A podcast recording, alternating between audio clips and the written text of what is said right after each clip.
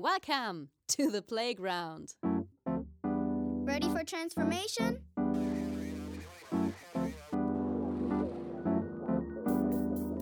Modcast, the Masters of Transformation podcast. Who says that doesn't work?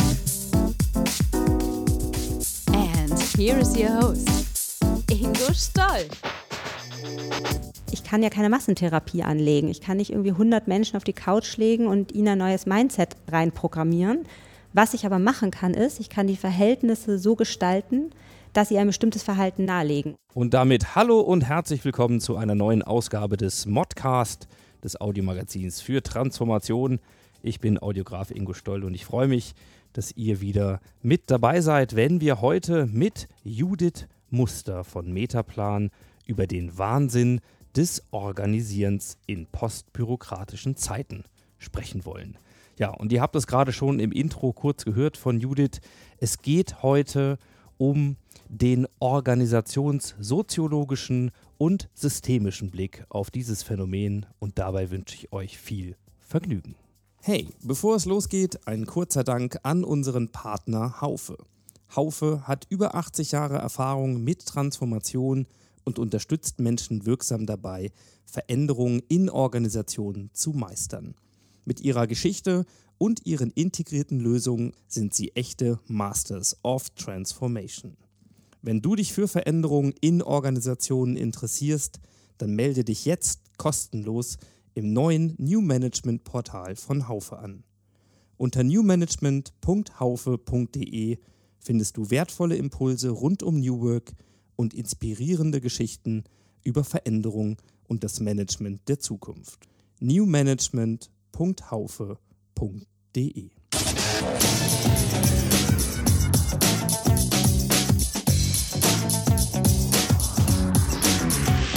Insights. Gut, es hat uns wieder mal in die Hauptstadt verschlagen. Äh, für die Nicht-Geografiekundigen. Wir sind in Berlin, wir sind äh, in den Office, wie heißt das hier? Office Club. Office Club, ja, einer der unzähligen Co- Coworking Sessions. Und bei mir ist Judith, Judith Muster. Vielen Dank erstmal, Judith, dass das geklappt hat. Vielen und, Dank für die äh, Einladung. dass, wie wir gerade im Vorgespräch schon festgestellt haben, wir uns jetzt mal wiedersehen und zwar bei vollem Bewusstsein. Ja, genau. Denn äh, wir hatten die Chance schon mal beim Social Collaboration Summit, ähm, bei dem allerersten sogar. Und ja, da hat es noch nicht geklappt. Nee, So. nicht so richtig. Aber heute, und das ist auch viel besser, weil der Zeitpunkt natürlich äh, hervorragend ist und unser Thema sowieso. Also ich leite mal ein bisschen ein. Äh, du hast dich darauf eingelassen zu sagen, mal gucken, was kommt. Mhm. Und ähm, ich habe mir eine, eine Aussage von dir genommen, tatsächlich so ein bisschen als Arbeitstitel für heute. Und zwar so in leichter Abwandlung, der Wahnsinn des postbürokratischen Organisierens. Über den wollen wir heute reden und von dir ein bisschen mehr erfahren dazu. Und für diejenigen, die dich nicht kennen, du bist äh, eine ähm, ja, der Partner, Partnerin bei Metaplan hier in Berlin. Nee, in Pot, äh, Quatsch, in Quickborn, in, In der Nähe von Quickborn. Hamburg, genau. Habt ihr da euren. Hauptsitz? Ja, seit 50 Jahren. Wieso verorte ich euch dann in Berlin? Wahrscheinlich, weil wir uns hier treffen. Okay, gut.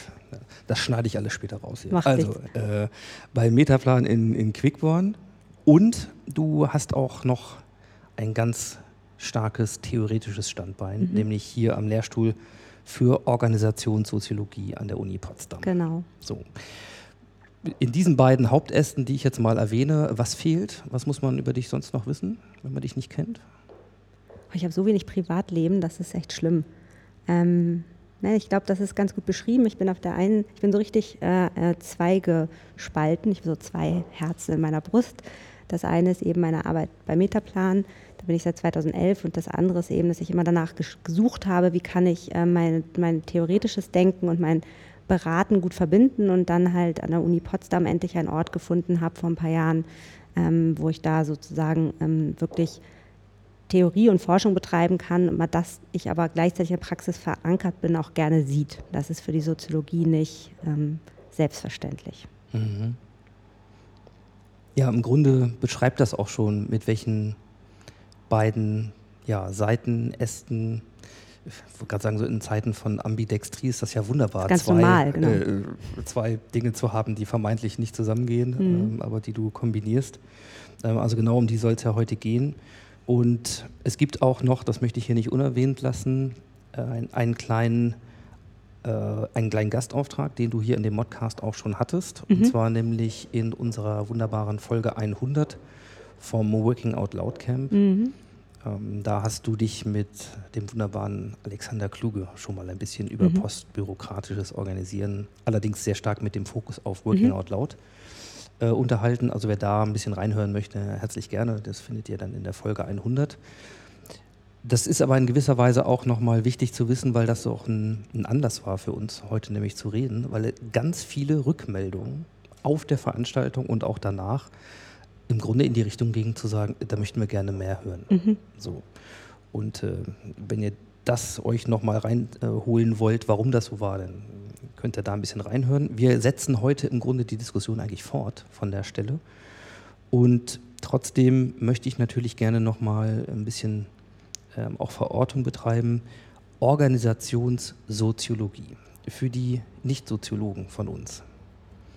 Wir kennen Psychologie, wir kennen Systemtheorie. So, wo müssen wir denn die Soziologie verorten? Und was muss uns das, wie Mhm. müssen wir uns das vorstellen? Was Genau. macht die? Also man kann das gut vielleicht so ähm, verorten, indem man sich überlegt, was, was macht eigentlich die Betriebswirtschaftslehre? Das ist ja die, ähm, vielleicht die Lehre davon, könnte man sagen, wie äh, Unternehmen funktionieren sollen und wie man, wie man sie gut vielleicht beschreibt als äh, das, was wir so ein bisschen zukunftsberichtet beschreibt. Also wann, wann wird ein Unternehmen nach welchem Modell gut funktionieren? So. Mhm. Und dann kann man sagen, die Organisationspsychologie, die schaut sich an, wie einzelne Menschen vielleicht in Unternehmen oder anderen Organisationen ähm, sich fühlen oder wie sie ticken in diesen Organisationen.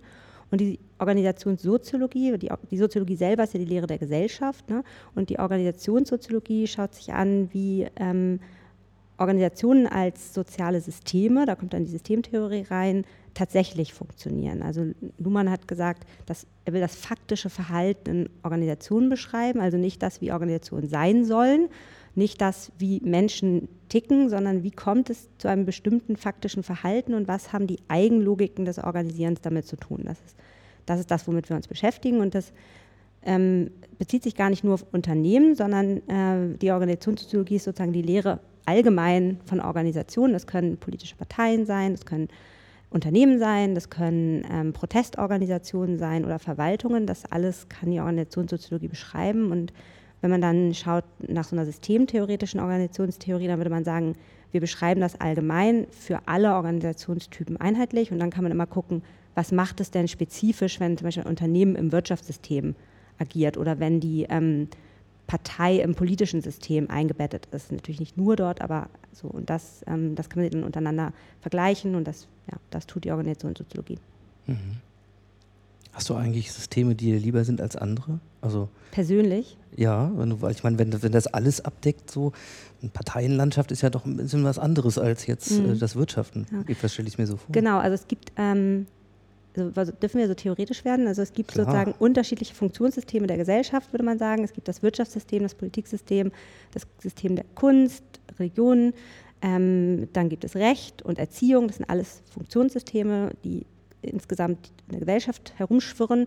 Und in diesen einzelnen Funktionssystemen gibt es dann Organisationen, die vielleicht mehr an der Wirtschaft ausgerichtet sind, Unternehmen oder mehr an der ähm, Politik. Das wären dann zum Beispiel Parteien, die aber natürlich auch mit dem Wirtschaftssystem korrespondieren oder Unternehmen müssen sich auch an politische Regelungen halten. Ähm, und das alles ist erstmal eine reine, rein deskriptive Beschreibung. Also ich würde sagen, es gibt äh, Systeme, die mir, die mir weniger lieb sind und das ist eigentlich die Organisation, obwohl ich eben, vielleicht, vielleicht forsche ich genau deswegen zu ihr, weil die Organisation ist aus meiner Sicht das wirkmächtigste, ähm, der wirkmächtigste soziale Mechanismus der Moderne. Also wenn man sich anguckt, dass man, man schon geboren wird in einer Organisation, nämlich in einem Krankenhaus, dann wird man von einer Organisation erzogen, von Kindergärten und Schulen, dann arbeitet man in Organisationen. Wenn man zum Sportverein geht, befindet man sich in einer Organisation und wenn man stirbt, landet man im Leichenschau, das ist auch wieder in irgendeiner Organisation. Das heißt, man kann eigentlich Organisationen nicht entfliehen. Und ähm, Organisationen sind so ähm, verrückte Gebilde, die so Strukturen ausbilden, die so jenseits von persönlichen Leidenschaften sind und die machen so viel mit den Menschen, ähm, dass ich mich es vor ihnen immer so ein bisschen gruselt. Und ich glaube, mein Mechanismus, äh, damit umzugehen, ist ganz, ganz viel über sie zu wissen. So. Ja. Deswegen, mhm. wenn mich ein System am, und wenn ich sage, wenn, welches System ich am, mag ich am liebsten, dann würde ich sagen, die Familie. Da mhm. kann man auch sagen, kann dann auch gruseln in Familien, aber erstmal würde ich sagen, mein Lieblingssystem ist meine Familie. Und mit Organisation beschäftige ich mich mit so einer Art Hassliebe. Mhm. Ja, es gibt ja so manche Phänomene, wo man nicht weggucken kann. Mir geht ja. das bei manchen Fernsehserien so, mhm. so Fremdschämen. Das ist so schrecklich, ich kann nicht abschalten. Ist, äh aber gut, ich vermute mal, bei dir liegt da auf jeden Fall noch mehr hinter als nur das, sondern naja. auch ganz viel Interesse natürlich ja, zu klar, verstehen, warum ja. das so ist. Also ne? wenn, wenn ich mich in der, in der ähm, Beratung, in, in, ich bearbeite ja hauptsächlich in größeren, also in Konzernen, wenn ich mich da so bewege und dann entdecke ich so Dinge, wo ich denke, das, das kann doch nicht deren Ernst sein, das, das darfst du doch nicht laufen, dann ist es einerseits für mich so ein ähm, reinigender Mechanismus, dass ich halt äh, in der Lage bin, das mit meinen Begrifflichkeiten den ganzen Wahnsinn, du hast den Titel ja gegeben, dem, dem Podcast hier, ähm, diesen ganzen Wahnsinn zu beschreiben, den man da sieht. Also man, man sieht dann halt, das ist keine Pathologie von Organisationen, dass die so verrückte Dinge tun, sondern so, so sind organisierte Systeme. Und, und das andere ist, dass ähm, ich an der Organisationssoziologie halt liebe, dass sie so scharfe Begrifflichkeiten hat, das zu beschreiben, dass Praktiker dann merken, ah, okay, das, was ich jeden Tag erlebe, das wird jetzt hier gerade beschrieben, aber und zwar nicht so, dass, es, dass ich es nicht wiedererkenne, sondern im Gegenteil, ich erkenne es genauer wieder mit sehr präzisen Begriffen und ich sehe jetzt ein bisschen mehr und verstehe ein bisschen mehr, warum das hier so stattfindet, als ich das vorher verstanden habe. Und genau wie du es gesagt hast, es gruselt einen dann so ein bisschen und dann in solchen Momenten denke ich immer, die Organisationssoziologie ist sowas wie der Schirach der ähm, Organisationswelt. Man hat sozusagen so eine, so eine ähm, ja, so eine Beschreibung von der Realität, die einen einerseits fasziniert und andererseits ein bisschen abstößt und die es aber auch leichter macht, wenn man merkt, dass man nicht der Einzelne, äh, als Einzelperson gefangen in diesem Wahnsinn, ähm, das sozusagen vielleicht auch ad acta zu legen oder zu sagen, damit kann ich jetzt umgehen, weil ich weiß, warum ist das so. Mhm. Ja, das ist so ein bisschen der Antrieb dahinter. Spannend, spannend. Und nun hast du dir ja auch noch ein ein Anwendungsfeld ausgesucht zwischen Theorie und Praxis, um genau mhm. diese Dinge noch zu verbinden. Hm. Vielleicht einfach, um es mal ein bisschen greifbar zu machen. Wir wollen uns heute auf jeden Fall mit Theorie beschäftigen. Mhm.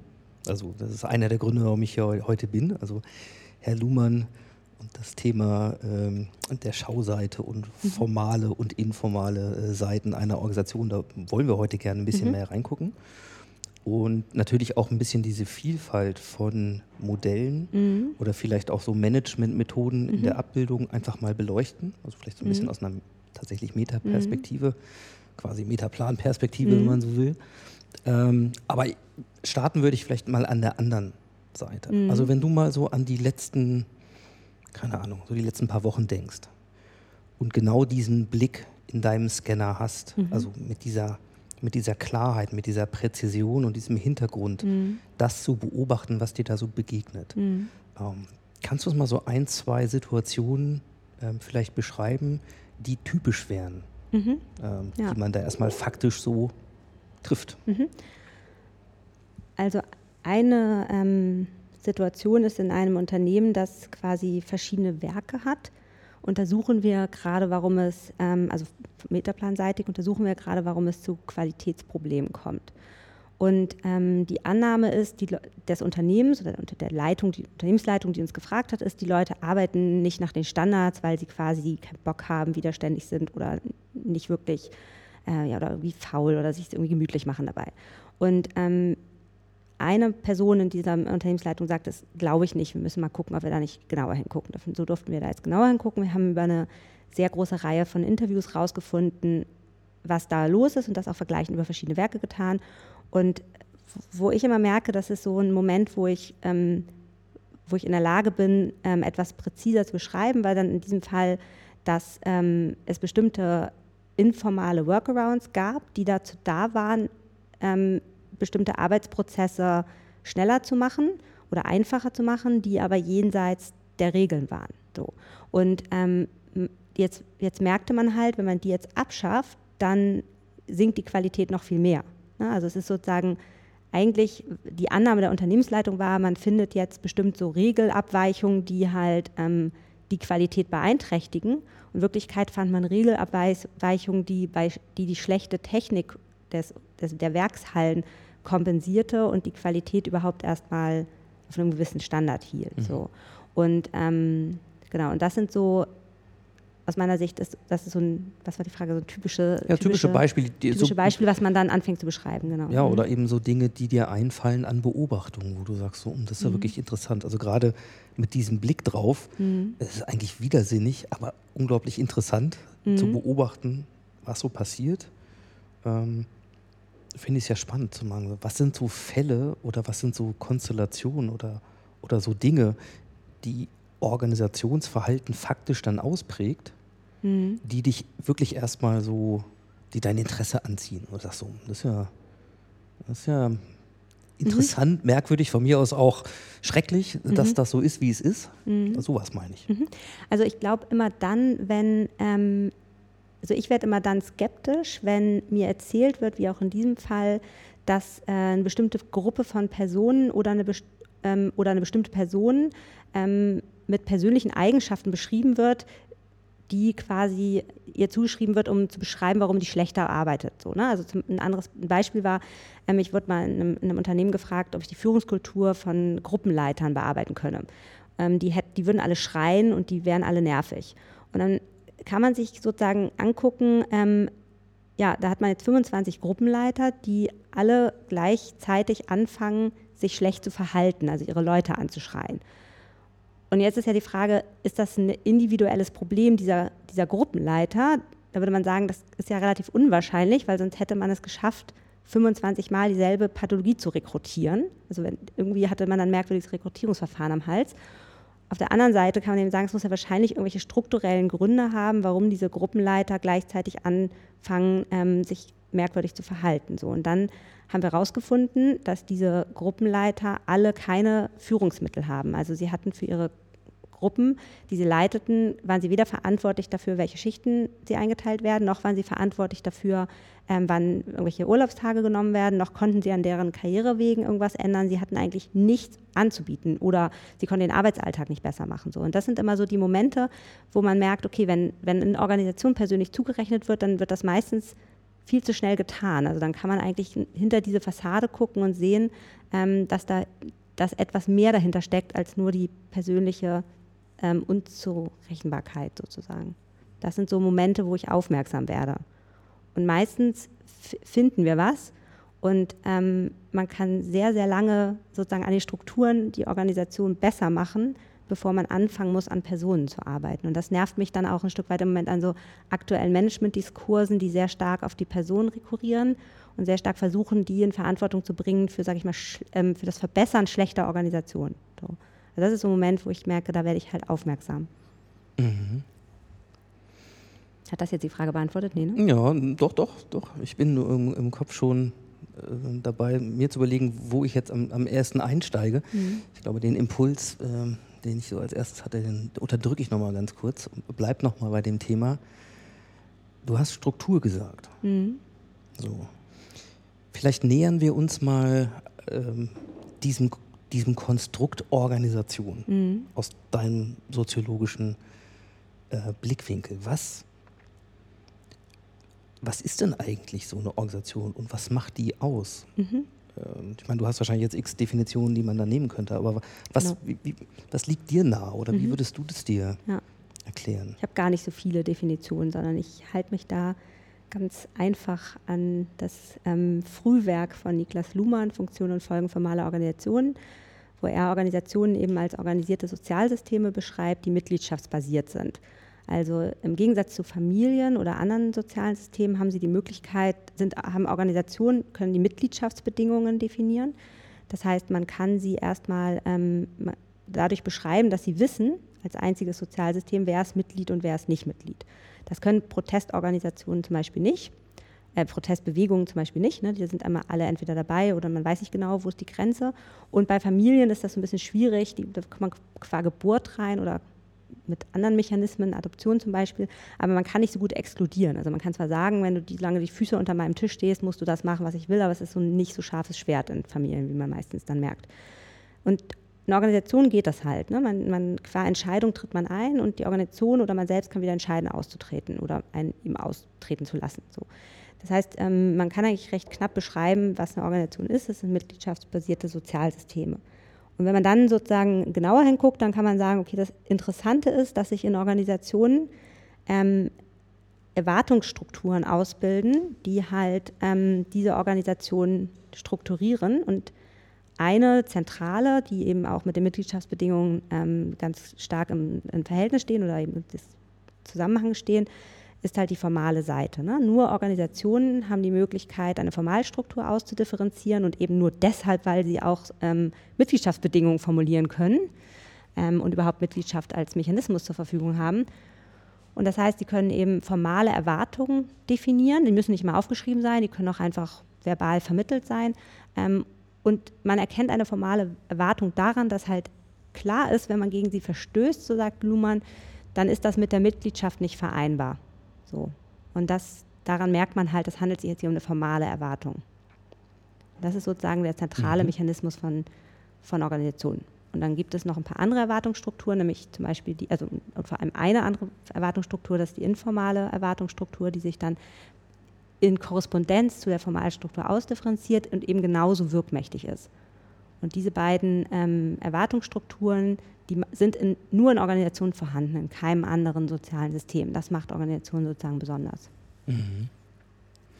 Nun könnte ich ja sagen, eigentlich kann es ja gar nicht so schwer sein. Also was soll der ganze Wahnsinn? Ne? Mhm. Also ich habe eine formale Ebene und da beschreibe ich dann mal das Regelwerk, mhm. wie das so ist. Mhm. Also wenn du Mitglied dieser Organisation bist und du bist eine Führungskraft, dann steht da mhm in deinem Anstellungsvertrag, äh, was deine Rechte und Pflichten sind. Ähm, wir definieren irgendwie noch einen Verhaltenskodex und ein Führungsleitbild und so weiter und so fort. Mhm. Dann äh, hast du gewisse Dinge, ähm, die dann von mir aus Leute betreffen, die du führst, mit gewissen Weisungsrechten und so weiter. Also eigentlich so wie ja viele große Organisationen über die letzten Dekaden gewachsen sind und sich, ich sage jetzt mal, sich strukturieren. Mhm. Ich weiß gar nicht, ob das dann eher ist, dass sie strukturiert werden. Doch, doch, genau. so, aber mhm. ja. so, hm, dann ist so eigentlich äh, alles okay, erklärt. solange diese Regeln nicht total wahnsinnig schwachsinnig genau. sind oder wahnsinnig ja. sind. Also Genau, das Problem ist, dass man, wenn man so auf Organisationen schaut, dann stellt man sich Organisationen vor wie so eine perfekte Maschine, an der man halt ähm, nur die richtigen Hebel richtig feinjustieren muss und dann läuft alles. Und so funktionieren halt Organisationen nicht, sagt die Organisationssoziologie. Ähm, das das ist sozusagen eine, eine, Vorstellung von Organisationen, die einfach der empirischen Realität nicht, nicht äh, entspricht. Und jetzt muss man sich nur kurz vorstellen, gibt es eine Organisation, die wir kennen, die, die wie eine Maschine funktioniert? Ich glaube nicht. Also ich kenne keine. Und ein Grund dafür ist, dass es, dass es zum Beispiel gar nicht geht, dass man in Organisationen ähm, Regeln oder Ziele oder Zwecke, sagen wir, so setzt, äh, dass sie widerspruchsfrei sind. Ne? Also wenn man zum Beispiel in Organisationen, die arbeitsteilig arbeiten, also eine gewisse Komplexität aufbauen, ähm, entwickeln sich entlang dieser arbeitsteiligen Einheiten, wir nennen das lokale Rationalität. Also wir beide gründen einen Verein zur Rettung der südfranzösischen Kirchenmaus und solange wir beide genau die ganze Zeit das Gleiche tun, solange ähm, würden wir uns vermutlich ziemlich gut verstehen. Wir machen beide zusammen Marketing, wir machen beide zusammen äh, Finanzen und so weiter. Und irgendwann entscheiden wir, das ist ja total blöd, wir müssen ja ein bisschen effektiver werden. Also machen wir es jetzt ganz einfach so, du machst Marketing und ich mache die Finanzen. Und ab diesem Moment, der Moment der Ursünde der Arbeitsteilung, sagst du zu mir, gib mir Geld für bunte Bilder und ich sage, nee, meine Finanzen müssen ja stimmen, das geht nicht mit dem Budget. Und ähm, beide machen unter dem, unter dem gleichen Zweck, nämlich die südfranzösische Kirchenmaus zu retten, ähm, unterschiedliche Dinge und das Ganze passt nicht mehr so ganz zusammen, wie es vor der Teilung war. Weil wir, also vor der, vor der Arbeitsteilung war, weil wir eben unterschiedliche lokale Rationalitäten ausdifferenzieren und mit jeweils richtigen Argumenten und auch im Sinne des Gesamtzweckes mit Fug und Recht behaupten können, dass das, was ich tue und was das, was du tust, genau das Richtige ist im Sinne der Organisation. Und das passiert halt in Organisationen die ganze Zeit und die sind ja viel komplexer als wir beide. Ähm, und so ähm, entwickeln sich entlang der Arbeitsteilung Auktionen, in Organisationen eben unterschiedliche Perspektiven auf, die alle irgendwie gute Gründe haben, so zu, so zu ticken, wie sie ticken, aber die eben nicht mehr so einfach integrierbar sind. Eine Aufgabe vom Management ist zum Beispiel, diese Integration zu leisten. Ein Stück weit leistet man die über Strukturen und Regeln, wie wird zusammengearbeitet, und ein Stück weit ähm, eben, eben äh, muss man das eben auch managen. Und ein anderer Punkt ist, selbst wenn wir innerhalb einer Abteilung wären, also in der gleichen Abteilung, zum Beispiel einer RD, hätten wir widersprechende Zwecke zu, zu, zu bedienen. Zum Beispiel hohe Qualität und schnelle Lieferung. Das sind einfach zwei Themen, die nicht jederzeit und jedem Tag zusammengehen. Man, vermutlich muss man sich im Einzelfall entscheiden, liefere ich lieber schnell oder sorge ich für hohe Qualität. Und das heißt, man ist immer in Organisationen an unterschiedlichen, sich widersprechenden Zwecken ausgerichtet. Und nur auf der Schauseite, also auf der sehr abstrakten Seite der Beschreibung der Organisation, auf der Außendarstellung, ähm, sind diese Zwecke noch auf so Wertniveau beschrieben, dass sie kohärent erscheinen. Wir sind äh, diejenigen, die sich um Kunden kümmern bei ganz hoher Qualität. Da geht das noch. Aber im Einzelfall darunter, also im faktischen Tun, geraten diese Zwecke miteinander in Konflikt. Und das führt dazu, dass man eben dieses Maschinenmodell der Organisation quasi nicht anlegen kann, mhm. auch wenn man es möchte. Ich gehe mal noch ein bisschen in die Vergangenheit. Also mhm. sag mal so, so bis vor fünf oder zehn Jahren. So würde ich sagen, gut, die Ursünde der Arbeitsteilung ist schon ein Weilchen her. Mhm. Ähm, Kollege Ford hat da äh, ganze Arbeit geleistet mhm. und die Entwicklung, das heißt, wir haben ja so ungefähr 100 Jahre Track Record, mhm. ähm, wo diese Konflikte quasi dann in der Natur der Organisation liegen. Mhm. Und trotzdem scheint das ja grundsätzlich ganz gut funktioniert zu haben. Mhm. Wenn ich das jetzt mal versuche festzumachen an sowas wie tja, Wachstum, Wohlstandsindikatoren ähm, und ähnlichen Dingen, überwiegend jetzt, ich bleibe mal im kapitalistischen ähm, System so. Und ja, das Thema Arbeitszufriedenheit, hm, naja, also mag mal mehr oder weniger weg, weit weg gewesen sein für den Einzelnen dann eh, aber grundsätzlich hm, war das ja ein Weg, und dann, wenn ich dir so zuhöre, frage ich mich natürlich so. Wie sind wir da hingekommen? Ja, wie sind wir da hingekommen? wie konnte also, das nur so lange gut gehen? Wieso hat das so lange funktioniert, ist tatsächlich die eine ja. Frage. Und die zweite, soll man ja nie machen, gleich zwei Fragen stellen, aber ich muss das machen. Äh, und die zweite ist ja, was wäre denn die Alternative gewesen? Hm, das eine super Frage.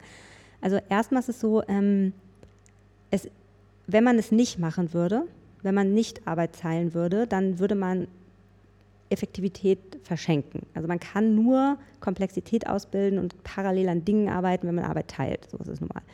Ähm, ob man das jetzt äh, funktional macht oder in einer Matrixorganisation oder wie auch immer, dass man das tut, man tut es einfach so. Und selbst in diesen neuen Organisationsmodellen tut man das. Man, man differenziert Rollen aus, du machst das, ich mache was anderes. Also das ist immer Arbeitsteilung. Das heißt, man kommt in einer Organisation mit gewisser Komplexität, die kein Einzelmensch macht, wo nicht eine Person alles integriert, kommt man um Arbeitsteilung nicht herum.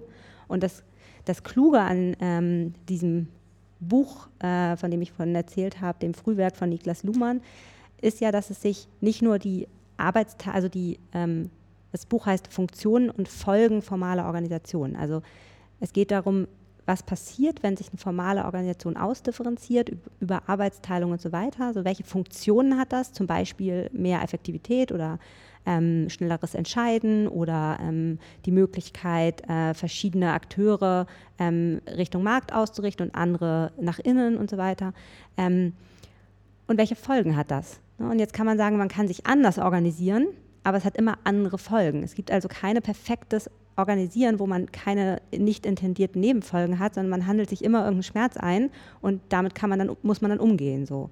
Und ähm, man würde ja sagen, klar hat man, äh, hat man Arbeitsteilung gut eingeführt und hat man das auch einfach durchgezogen, aber man hat ja immer wieder versucht, die Folgen von Arbeitsteilung zu minimieren. Also die Matrix-Organisation, ähm, die Ende 60er Jahre erfunden worden ist, ist ja genau so ein Beispiel dafür zu sagen, wir müssen mal aus diesem funktionalistischen Silo-Denken rauskommen, wir müssen mal es so machen, dass man irgendwie quasi Schizophrenie in die Organisation baut, ähm, damit man sich nicht nur an einer Logik ausrichtet, ne? mit erkennbaren Nebenfolgen und Schmerzen, nämlich den Häng Hängen in der Matrix-Organisation. Dann hat man gesagt, okay, dann, dann muss man mal Hierarchien abbauen, ja? mit erkennbaren Folgen, nämlich dass sich viele mit Konfliktlösung beschäftigen müssen, weil Konfliktlösung nun mal eine Funktion von Hierarchie ist.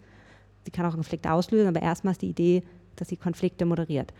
Oder man hat gesagt, naja, dann ähm, bauen wir uns eben in Prozessorganisationen auf und lassen das mit den ganzen Abteilungen ähm, mit, mit, der, mit, der, mit der Folge, dass sich zum Beispiel wieder für bestimmte Prozesse, Schritte, Spezialisierungen etabliert haben, die man gar nicht unbedingt haben wollte. Also wie auch immer man sich organisiert, es gibt auf jeden Fall immer eine Schattenseite und damit muss man dann eben umgehen. Mhm.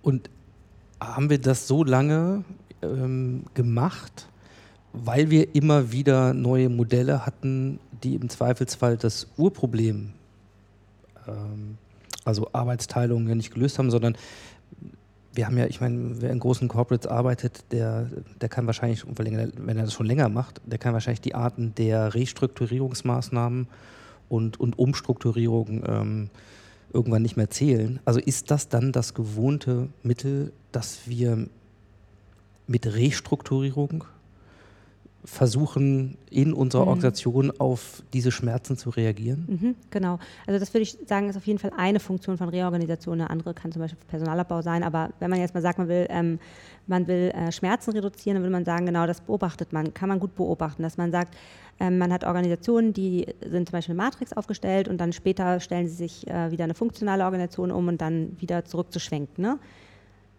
Das ist auch hinreichend absurd. Es gibt dann jedes Mal, wenn man in einem Reorganisationsprojekt ist und sagt, guck mal, die gute Idee ist, wir stellen es jetzt als Matrix auf. Irgendeiner, der sich erinnert, dass das vor 20 Jahren schon mal dran war.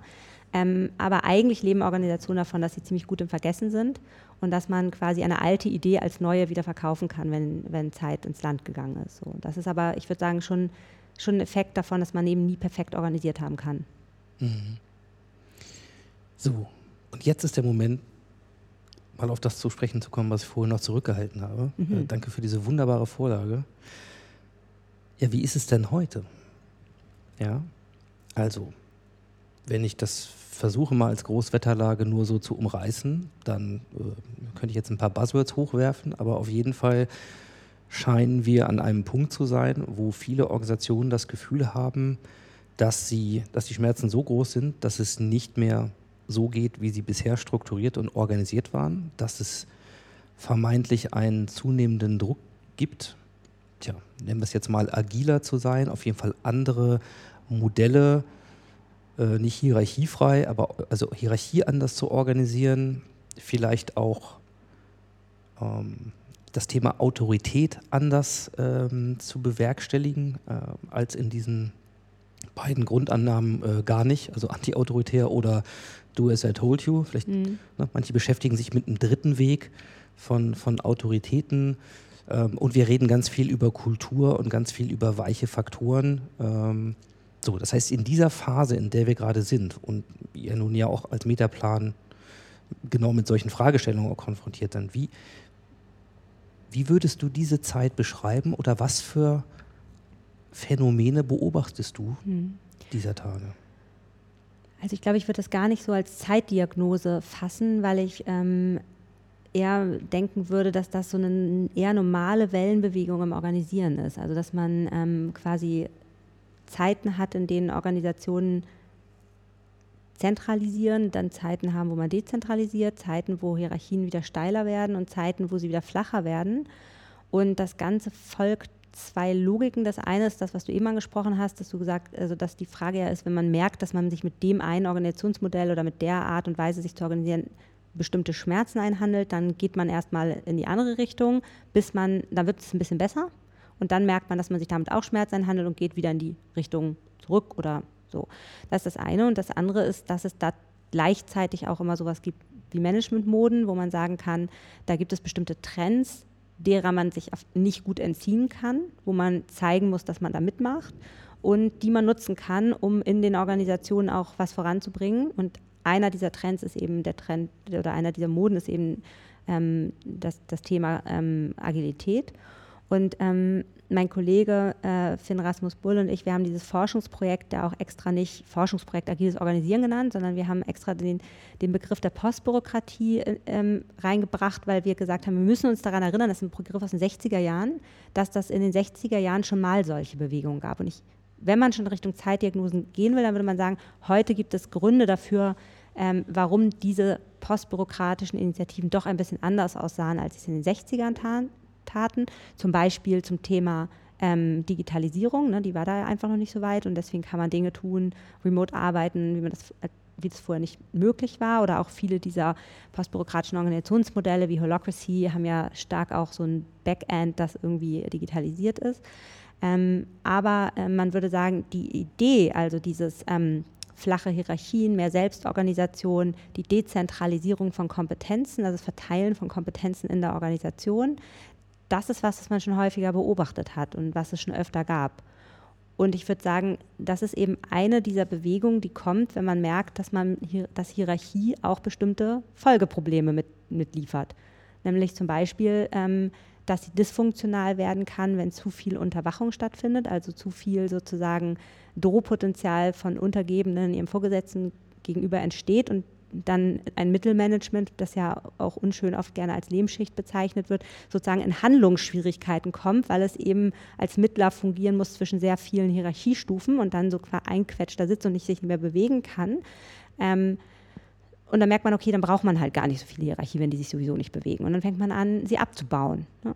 Das hat aber auch Kosten, denn die Hierarchie hatte auch Funktionen, die sie erfüllt hat, die vielleicht nur nicht so sichtbar waren. So. Und das würde ich sagen, ist so ein Stück weit der, ähm, der Grund, warum, warum es diese Panelbewegung gibt, plus dass es eben Managementmoden gibt, die das dann befeuern oder davon befeuert werden. Mhm. Wie viel von dem, was wir so da beobachten können, ne, ist denn Mode? Und wie viel ist wirklich substanziell mhm. ja. äh, eine Transformation, die ja, die, einen anderen, die ein anderes Fundament hat? Mhm. Also ich glaube, ähm, dass das spezifisch beantwortet werden muss. Ich würde erstmal sagen, die Mode ist der Diskurs um Agilität. So, das ist das, was, was man, weil keiner weiß auch, was das ist. Ne? Als wir angefangen haben zu forschen, haben wir erstmal versucht, der erste Erkenntnis war erstmal, okay, keiner kann uns wirklich erklären, was Agilität eigentlich ist. So. Und dann kann man sagen, okay, äh, wenn das so ist, dann ist das nicht schlecht, sondern dann kann das auch bedeuten, dass Organisationen für sich selber konkret machen können und aber auch müssen, was Agilität bedeutet. Und wenn du mich nach Substanz fragst, dann würde ich sagen, da findet man die. Da findet man ganz viel kreatives Potenzial, darin auszudeuten, was dieser leere Signifikant, wie Professor Günther Ortmann das bezeichnet, Agilität denn beinhalten kann, der Container, wie befülle ich den denn? Und das muss dann ähm, konkret für die Organisation gemacht werden. Das ist eine sehr mühsame Kleinarbeit die, ähm, und Detailarbeit, die ähm, auch nicht mehr so schön ist wie das äh, Verkünden großer Management-Lyriken, ne, weil die Leute dann nämlich auch widerständig werden und sagen, wenn Agilität bedeutet, ich muss heute hier arbeiten und morgen da, na toll, das will ich nicht. So, ne? Oder wenn Agilität bedeutet, äh, dass ich viel schneller werden muss in meiner Entscheidungsfindung, das möchte ich nicht. Also dann wird das plötzlich von diesem ähm, Konsensniveau äh, des Wertes Agilität runtergehoben auf eine sehr konkrete Ebene. Es wird formalisiert.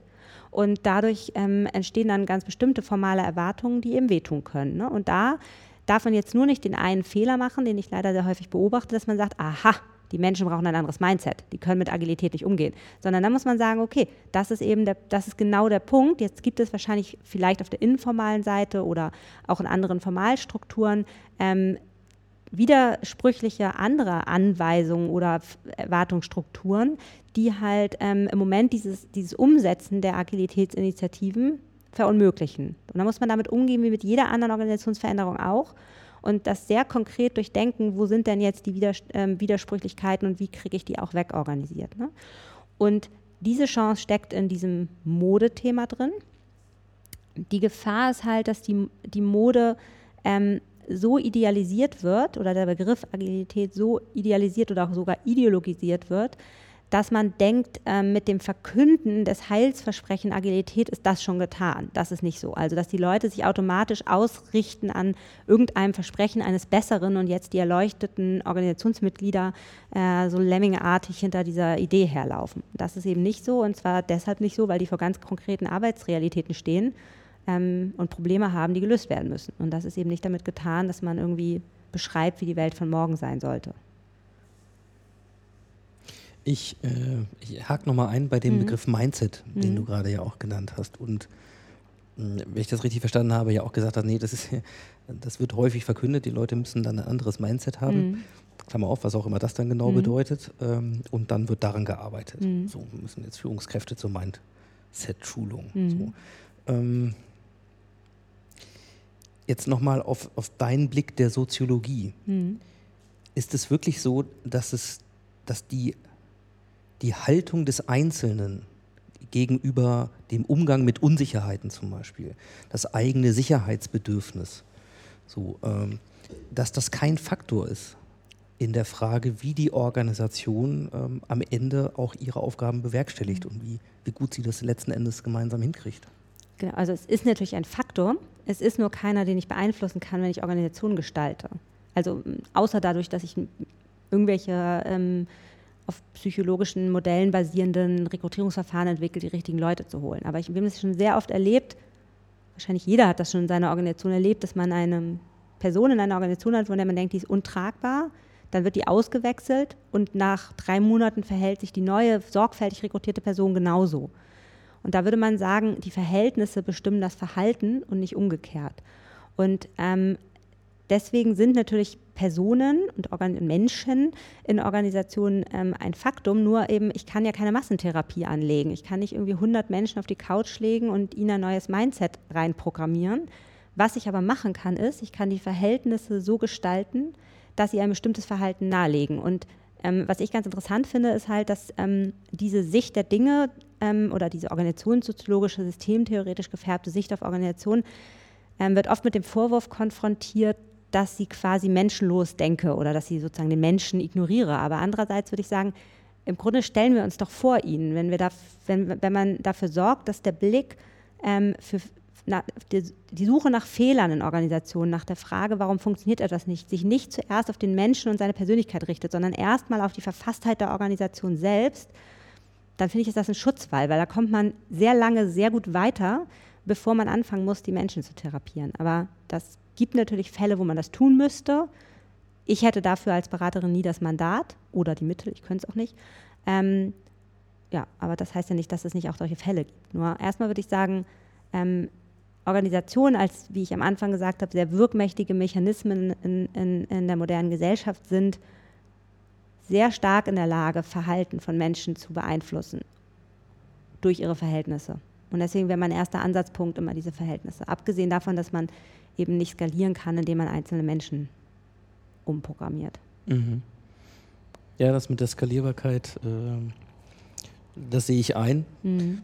Denke auch so parallel natürlich an, an durchaus Konzepte wie so ähm, Development Labs und andere. Das ist allerdings eher ein, ein Ansatz, der in, in Deutschland nicht unbedingt verbreitet ist, sondern vielleicht in den Niederlanden ähm, stärker dann tatsächlich auch auf den Einzelnen abhebt, wo man natürlich nie immer nur einen rauspickt oder mit Hunderten das gleiche Programm macht, sondern dann, dann auch so Dynamiken hat. Aber ich will mal sagen, be- beide Dinge, die stehen da irgendwo. Ne? Also die Verhältnisse äh, beeinflussen das Verhalten, äh, erscheint mir ähnlich plausibel wie das Thema die Haltung beeinflusst das Verhalten. Ja? Also ähm, das sind, glaube ich, zwei Sichtweisen und an vielen Stellen auch gut. Klar. ähm, ob diese, diese Potenziale nutzen Ich habe ja auch können. Scheuklappen auf mit der, mit der Organisationsstrategie. Ich gucke mir halt die eine an. Ja, und ich bekomme so aus der Transaktionsanalyse, aber diese Diskussion wollen wir hier ja gar nicht führen. Nee. Ähm, das ist ja das Schöne eher, dass man vielleicht ähm, Ja. dann nochmal ähm, auch von einer anderen Sichtweise drauf gucken Ja. kann. Ich ähm, frage mich gerade nochmal bei dem, was du beschrieben hast, mh, wie ist denn das eigentlich mit Erklärungsansätzen zum Einfluss von Generationen?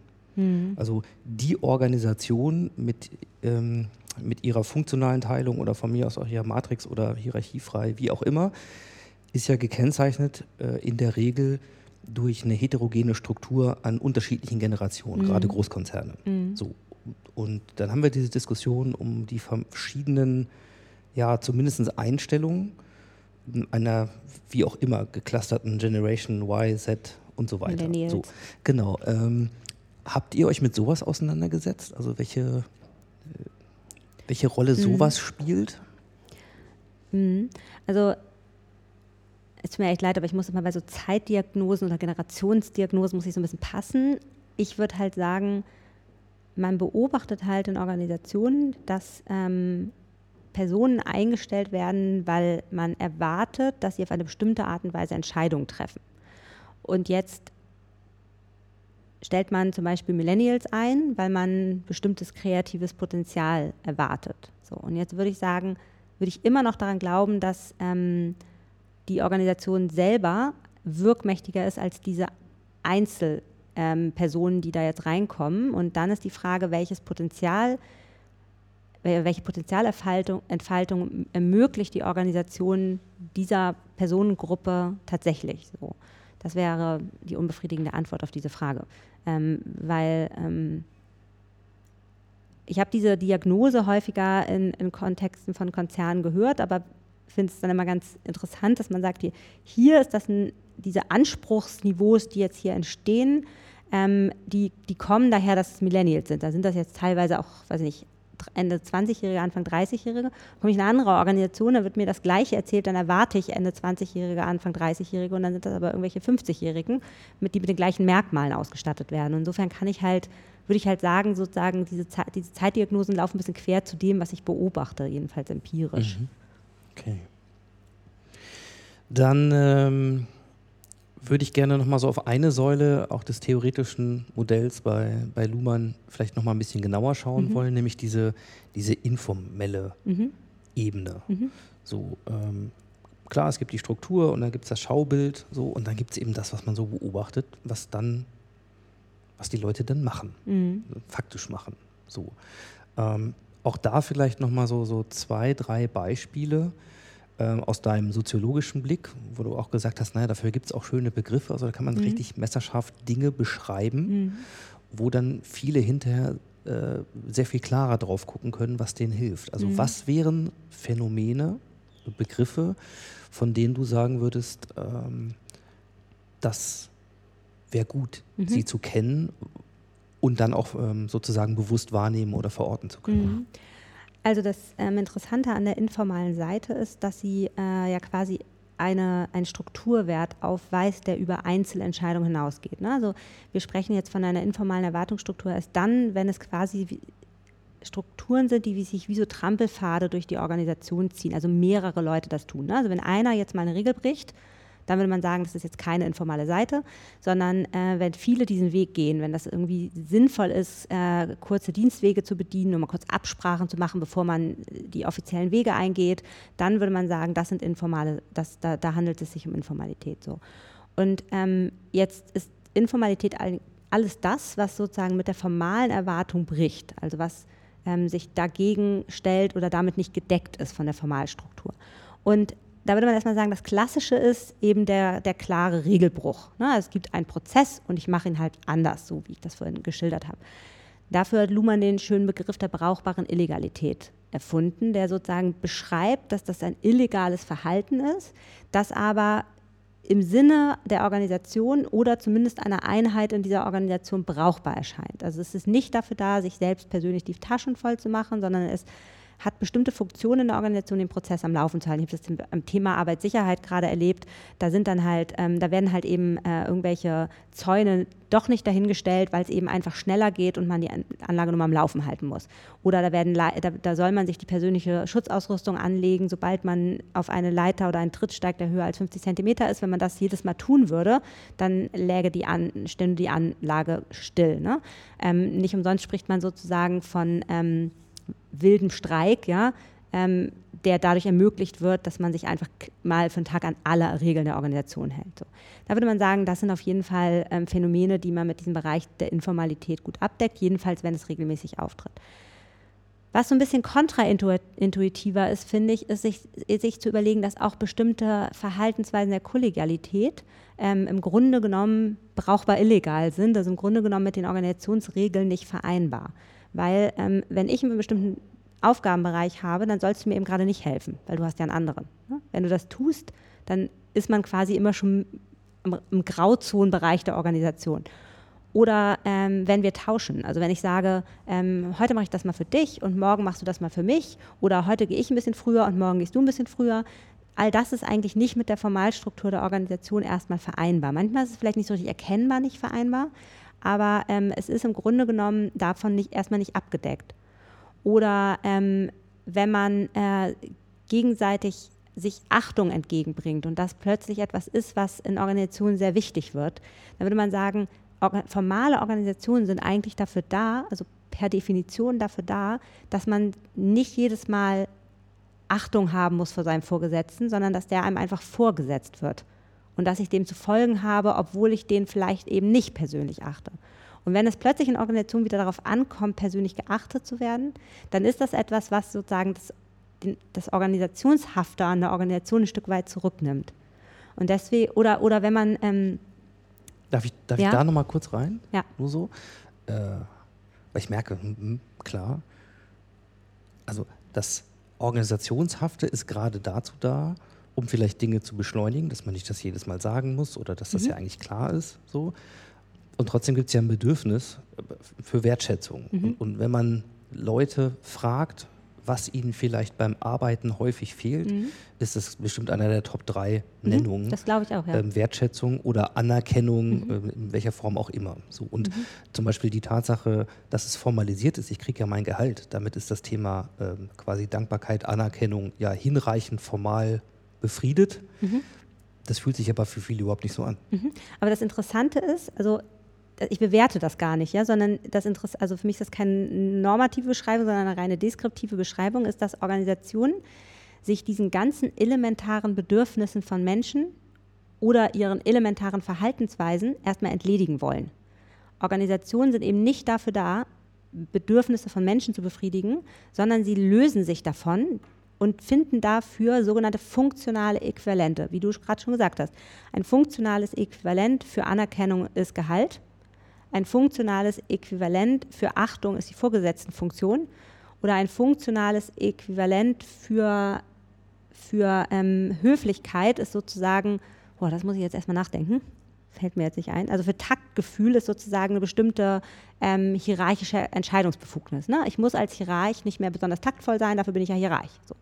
Und ähm, das ist das, was Organisationen erstmal effizient macht, als, als Mechanismus. So. Und jetzt ist das Interessante, dass natürlich Organisationen nicht auf diese ganzen elementaren Verhaltensweisen, wie Luhmann sie nennt, verzichten können. Sie kommen sozusagen durch die Hintertür über die informale Seite wieder in die Organisation reingeflogen, aber unter veränderten Vorzeichen. Sie sind immer quasi ein Stück weit im Grauzonenbereich der Organisation unterwegs, ein Stück weit mit einem Bein im Organisationsgefängnis. Weil ähm, ich eben jetzt nicht mehr plötzlich einen Vorgesetzten mehr achten soll in der Matrix-Organisation als einen anderen. Ja? Oder ich soll nicht ähm, meinen äh, Kollegen plötzlich Arbeit abnehmen, weil die heute nicht so gut, gut drauf ist. So. Das ist eigentlich nicht vorgesehen. Organisationen brauchen diese illegalen Verhaltensweisen, diese brauchbar illegalen Verhaltensweisen, in, ähm, sie brauchen die, um voll funktionsfähig zu sein. Aber die Idee des Organisierens ist eigentlich, sich ihrer zu entledigen. Und das macht sozusagen ihre Schizophrenität aus. Oder wie Luhmann sagt, Organisationen werden auf einen Zweck hin gegründet, aber verlieren alle möglichen Mittel, also um diesen Zweck zu erfüllen. Also sie können ja diese brauchbar illegalen äh, Verhaltensweisen nicht anweisen mehr. Sie können nicht mehr sagen, arbeite länger als die vertraglich vereinbarte Zeit. Sie können nicht mehr sagen, wenn dein Kollege strauchelt, mach das immer. Weil sie sonst formalisieren würden, dass ähm, man sich um alle kümmert oder formalisieren würden, dass es keine Arbeitszeit mehr gibt. Das geht halt faktisch nicht. Und deswegen ähm, brauchen sie zwar beide Seiten, fokussieren, aber werfen ihr Licht sozusagen nur auf diese formalstrukturelle Ebene. Und das, das macht genau diesen Punkt aus, warum es unter den Top 3 ist, keine Anerkennung zu bekommen. Weil der Organisationsmechanismus genau das exkludiert, erstmal. Mhm. Und alles andere nur noch die Hintertür ist. Wie ist das mit, ich finde wahnsinnig spannend gerade, äh, wie, wie ist das mit Purpose?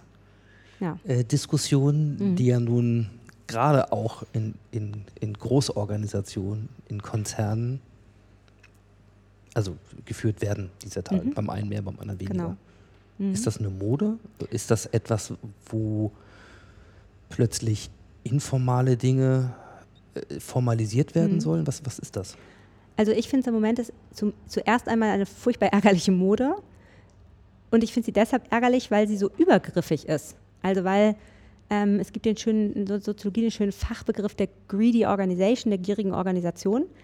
Ähm, und ich finde, an diesem, an diesem Purpose-Beispiel kann man das gut sehen. Also es reicht jetzt plötzlich der Organisation nicht mehr, dass man äh, zur Arbeit geht und seinen Job macht, sondern man soll das quasi im tiefsten Inneren seines Unterbewusstseins quasi wollen. Ja? Das, ähm, da würde ich erstmal sagen, Moment, also meine Persönlichkeit und meine menschlichen Bedürfnisse gehen die Organisation, für die ich arbeite, überhaupt nichts an.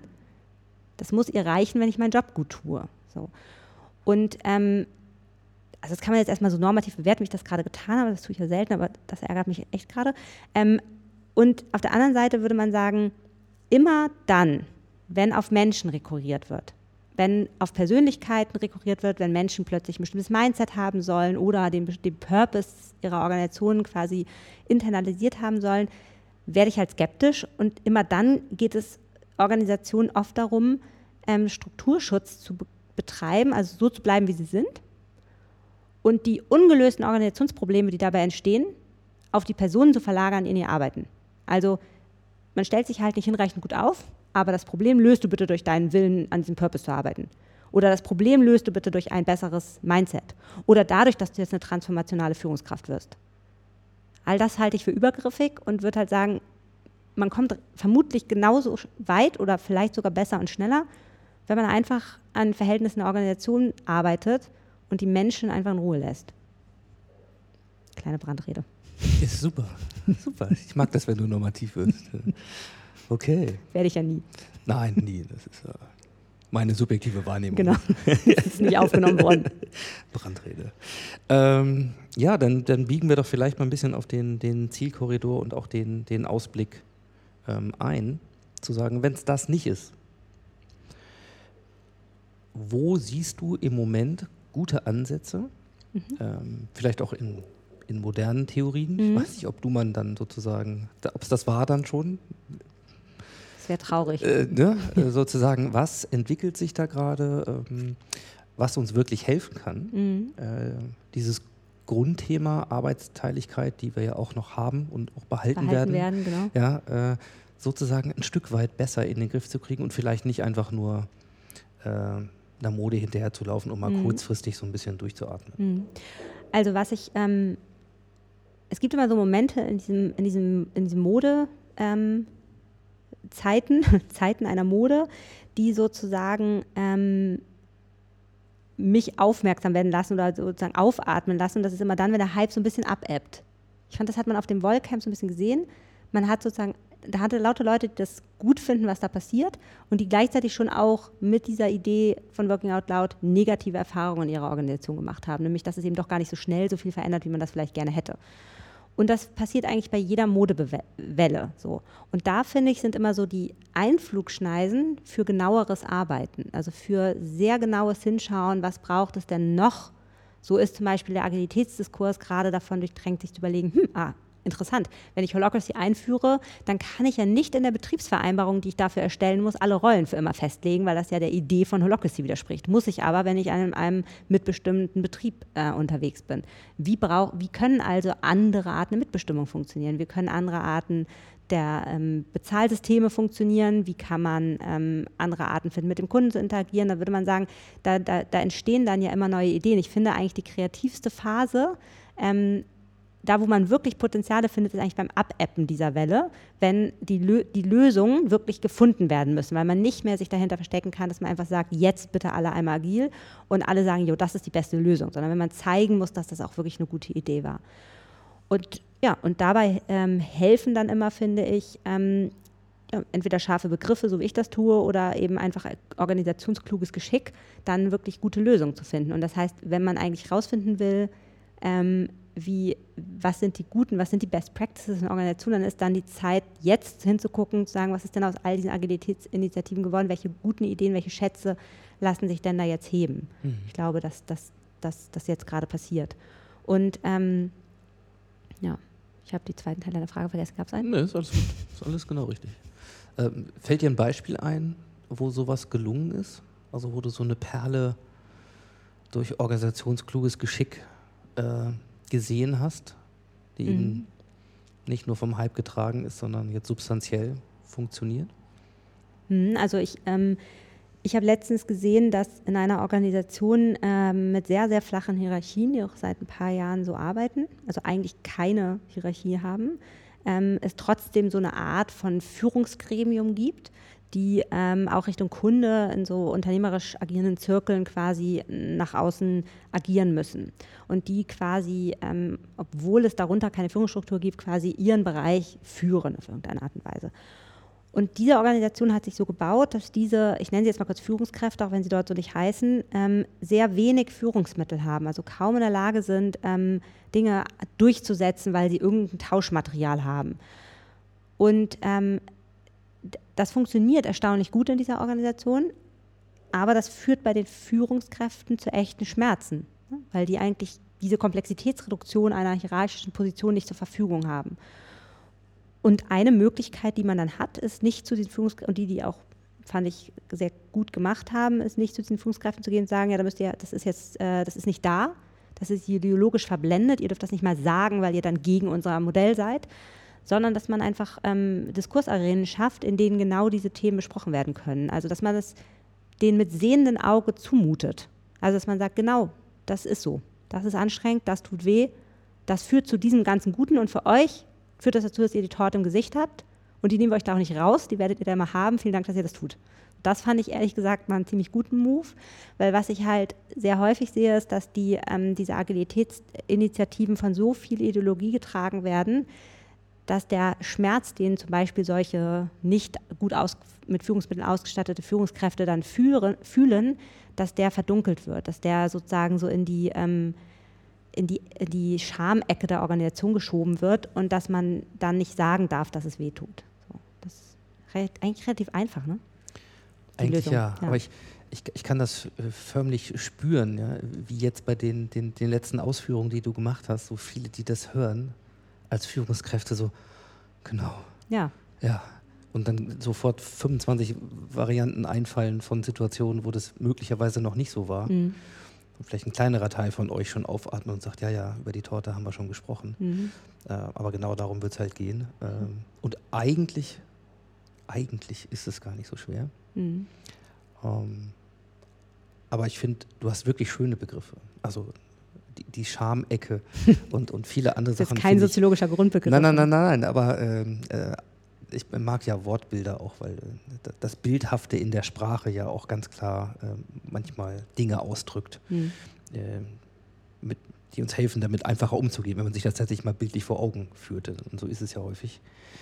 Ähm, liebe Judith, ich, ich würde sagen, für das Plädoyer, für das äh, Reinholen auch in die Soziologie und für das Teilen deiner Erfahrungen und, und Sichtweisen ähm, an der Stelle würde ich mich schon mal ganz herzlich bedanken wollen. Ich fand es äh, sehr unterhaltsam. Wer immer sagt Theorie, das sei so, ne? Das sei so trocken, das ist mit, äh, mit dir bestimmt nicht so. Und gleichzeitig schließt sich für mich ein bisschen der Kreis, weil so hast du ja angefangen, es gibt da irgendwie zwei Welten, also die Metaplanwelt und das Mhm. Praktische und es gibt äh, deine Hassliebe zur Theorie der Organisation. Zu den Organisationen, die Theorie liebe ich nur. Äh, okay, dann äh, muss das präzise ausdrücken. Äh, so, und, und irgendwie ist das trotzdem was, was du miteinander vereinst und ähm, so geht es uns ja ganz häufig in der Welt. Mhm. Ist, ähm, wer Freund dieses Podcasts ist, weiß, dass ich auch gerne mal sage, das mit dem Dualismus, äh, das klingt gut, ist aber nicht so, sondern irgendwie müssen wir diese Dinge halt zusammenbringen und sie Mhm. gehören auch irgendwie zusammen. Insofern, wer dazu gerne ein bisschen mehr erfahren möchte, wer vielleicht auch ein bisschen an dem dranbleiben will oder dich mal irgendwo auch in Aktion erleben möchte, so, was würdest du den Leuten ans Herz legen? Wo man mehr dazu lesen kann. ja, so ein bisschen, wo, wo findet man dich Aha. oder ähm, ja, gerne auch Hm. vielleicht in anderen Literatur, Genau. aber erstmal zunächst, wo, Wo wo bist du unterwegs? Also man, find, man man, findet mich bei Metaplan, man, man findet mich bei LinkedIn. Ähm, es gibt von Metaplan einen Blog den, oder ein Magazin, das Versus heißt, das auch einen Blog hat, wo wir relativ viel von dem, was wir denken, auch teilen. Ähm, genau, es gibt Publikationen, die ähm, natürlich entstehen im Wissenschaftskontext, die dann aber ein bisschen Schwarzbrot sind, man sie also etwas verdauen muss. Und es gibt Publikationen, die mehr so im Praktika-Umfeld entstehen, die man auch mitlesen kann. Also so. Ja, ich möchte noch zwei Sachen kurz äh, ansprechen. Ähm, Stichwort Organize Awesome. Ah, auch das ist Also nicht so Organize nett, genau. Wahnsinn. Ja, awesome, genau, Organize Awesome. Es gibt ein, relativ junges Format, das ähm, Lars Gede, der Gründer der Work Awesome, der der Konferenz zur Zukunft der Arbeit und ich gemeinsam gegründet haben, das sich Organize Awesome nennt. Ähm, und das ein bisschen aus der Idee entstanden ist, dass man auf der einen Seite Menschen, äh, dass Lars es schafft, auf der Konferenz Menschen zusammenzubringen, die alle versuchen, Arbeit etwas anders zu organisieren und die dann inspiriert und mit wirklich guten neuen Ideen zurück in ihre Konzerne gehen und dann da so ein bisschen alleine Einzelkämpfer sind oder Einzelkämpferteams sind. Und es gibt meine Erfahrung, dass ich auf die treffe und denke, Mensch, das habe ich doch in einer anderen Organisation jetzt genauso schon auch gesehen. Und wieso darf ich denen das jetzt nicht erzählen? Bitte trefft euch doch mal. Und so sind wir auf die Idee gekommen, diese beiden Welten zusammenzubringen und ähm, Inspirationen aus dem Borg Awesome-Kontext und äh, kluge Organisationsveränderer aus den Konzernen in einem Co-Learning, in einer Co-Learning-Community zusammenzuführen. Und äh, das geht jetzt ins zweite Jahr und funktioniert recht gut. Und es gibt auch noch eine, einige wenige Plätze. Wenn man, wenn man möchte, könne man mich ansprechen. Wann ist die nächste? Die ist jetzt, oh, die ist am 23. März, glaube ich. 2020. 20 geht es wieder los, genau. Ja, okay, sehr schön. Ja, Judith, ich danke dir ganz herzlich für deine Zeit. Ich habe das sehr genossen. Ich finde das wunderbar und glaube, dass es auch notwendig war, dass das noch nicht vor anderthalb Jahren beim Social Collaboration Summit schon gleich geklappt hat mit ja. uns, sondern da, da musst du dich noch ein bisschen reifen, glaube ich. Da musst du noch mal nachdenken beide. Ja, äh, damit wir jetzt genau die Sachen hier so auf den Punkt bringen ja, konnten. Cool. Insofern, ja, vielen, vielen Dank. Sehr gerne. Vielen Dank für die Einladung. Das hat Spaß gemacht.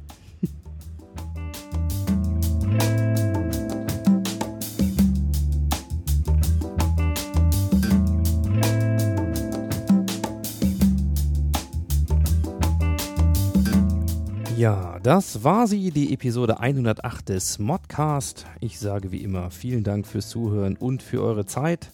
Schaut gerne auch noch im New Management Portal von Haufe auf newmanagement.haufe.de vorbei, denn dort findet ihr noch deutlich mehr zum Wahnsinn des Organisierens aus ganz, ganz unterschiedlichen Perspektiven. Ja, und schaut auch gerne in die Show Notes zur Sendung. Dort findet ihr alle Fotos und auch alle Links aus diesem Modcast unter masters-of-transformation.org slash modcast slash 108. Ja, in 14 Tagen hören wir uns dann hier hoffentlich wieder.